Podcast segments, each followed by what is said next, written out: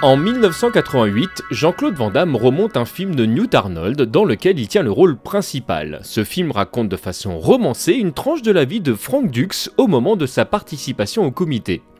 Cher internaute, tu l'auras compris, aujourd'hui nous parlons de Bloodsport, sorti chez nous sous le doux nom de Tous les coups sont permis. Et là, tu pourrais me demander le rapport entre ce film narrant l'histoire de ce formidable athlète formé par Senzo Tanaka qui a poutré les doigts dans le zen ce fourme de Chong-Li et le monde du jeu de combat. Eh bien, je te répondrai que c'est une bonne question et que je m'en vais y répondre.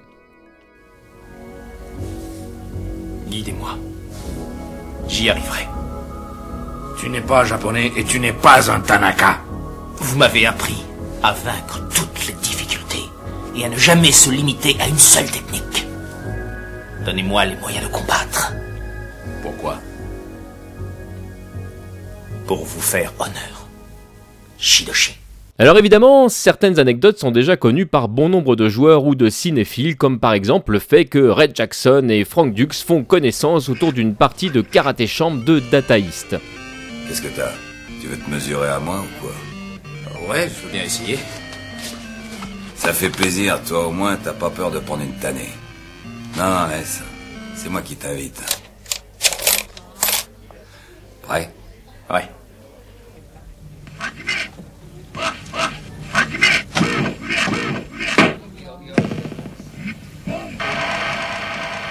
T'aimes ce genre de combat? Ouais. Dans ce cas, faudra venir me voir, je combats au comité. Moi aussi, je suis là pour le comité. T'es pas trop jeune pour faire du full contact? Et toi, t'es pas trop vieux?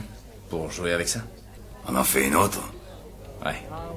Mais si on s'arrête là, du coup, c'est pas très rigolo. Non, non, bien sûr, nous, à Bagro Point, on va aller un petit peu plus loin. Comme tu le sais, Capcom est assez avare en explication des modèles de conception de ses personnages. Pour autant, nous savons aujourd'hui que Bloodsport a considérablement orienté la direction artistique. Si tu as écouté notre podcast sur Street Fighter 2, tu sais que Ryu et Ken viennent du premier épisode et que Chun-Li était un souhait d'Akiman.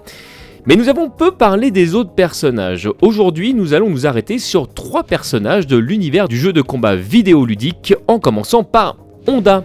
Ok, USA. Ok, USA. Conçu comme 95% du cast par euh, Akira Yasuda, le personnage est fortement inspiré par Pumola, le Sumotori du film, et ses prises euh, Tawaranage et Sabaori sont directement inspirées par les mouvements de l'acteur David O à des moments clés du film.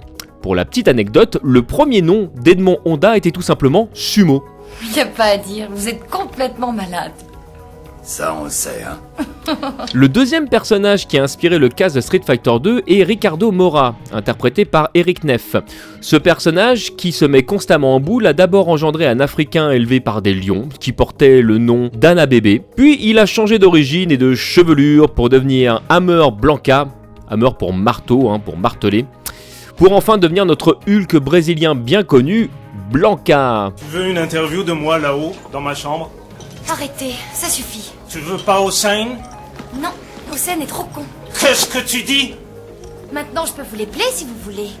Pour clore ce petit tour d'horizon et pour quitter Street Fighter, sache qu'en huitième de finale, Chong-Li affronte un adversaire pratiquant l'aïkido qui porte le nom de Gizoward. Monsieur Dux, vous avez combattu avec inspiration.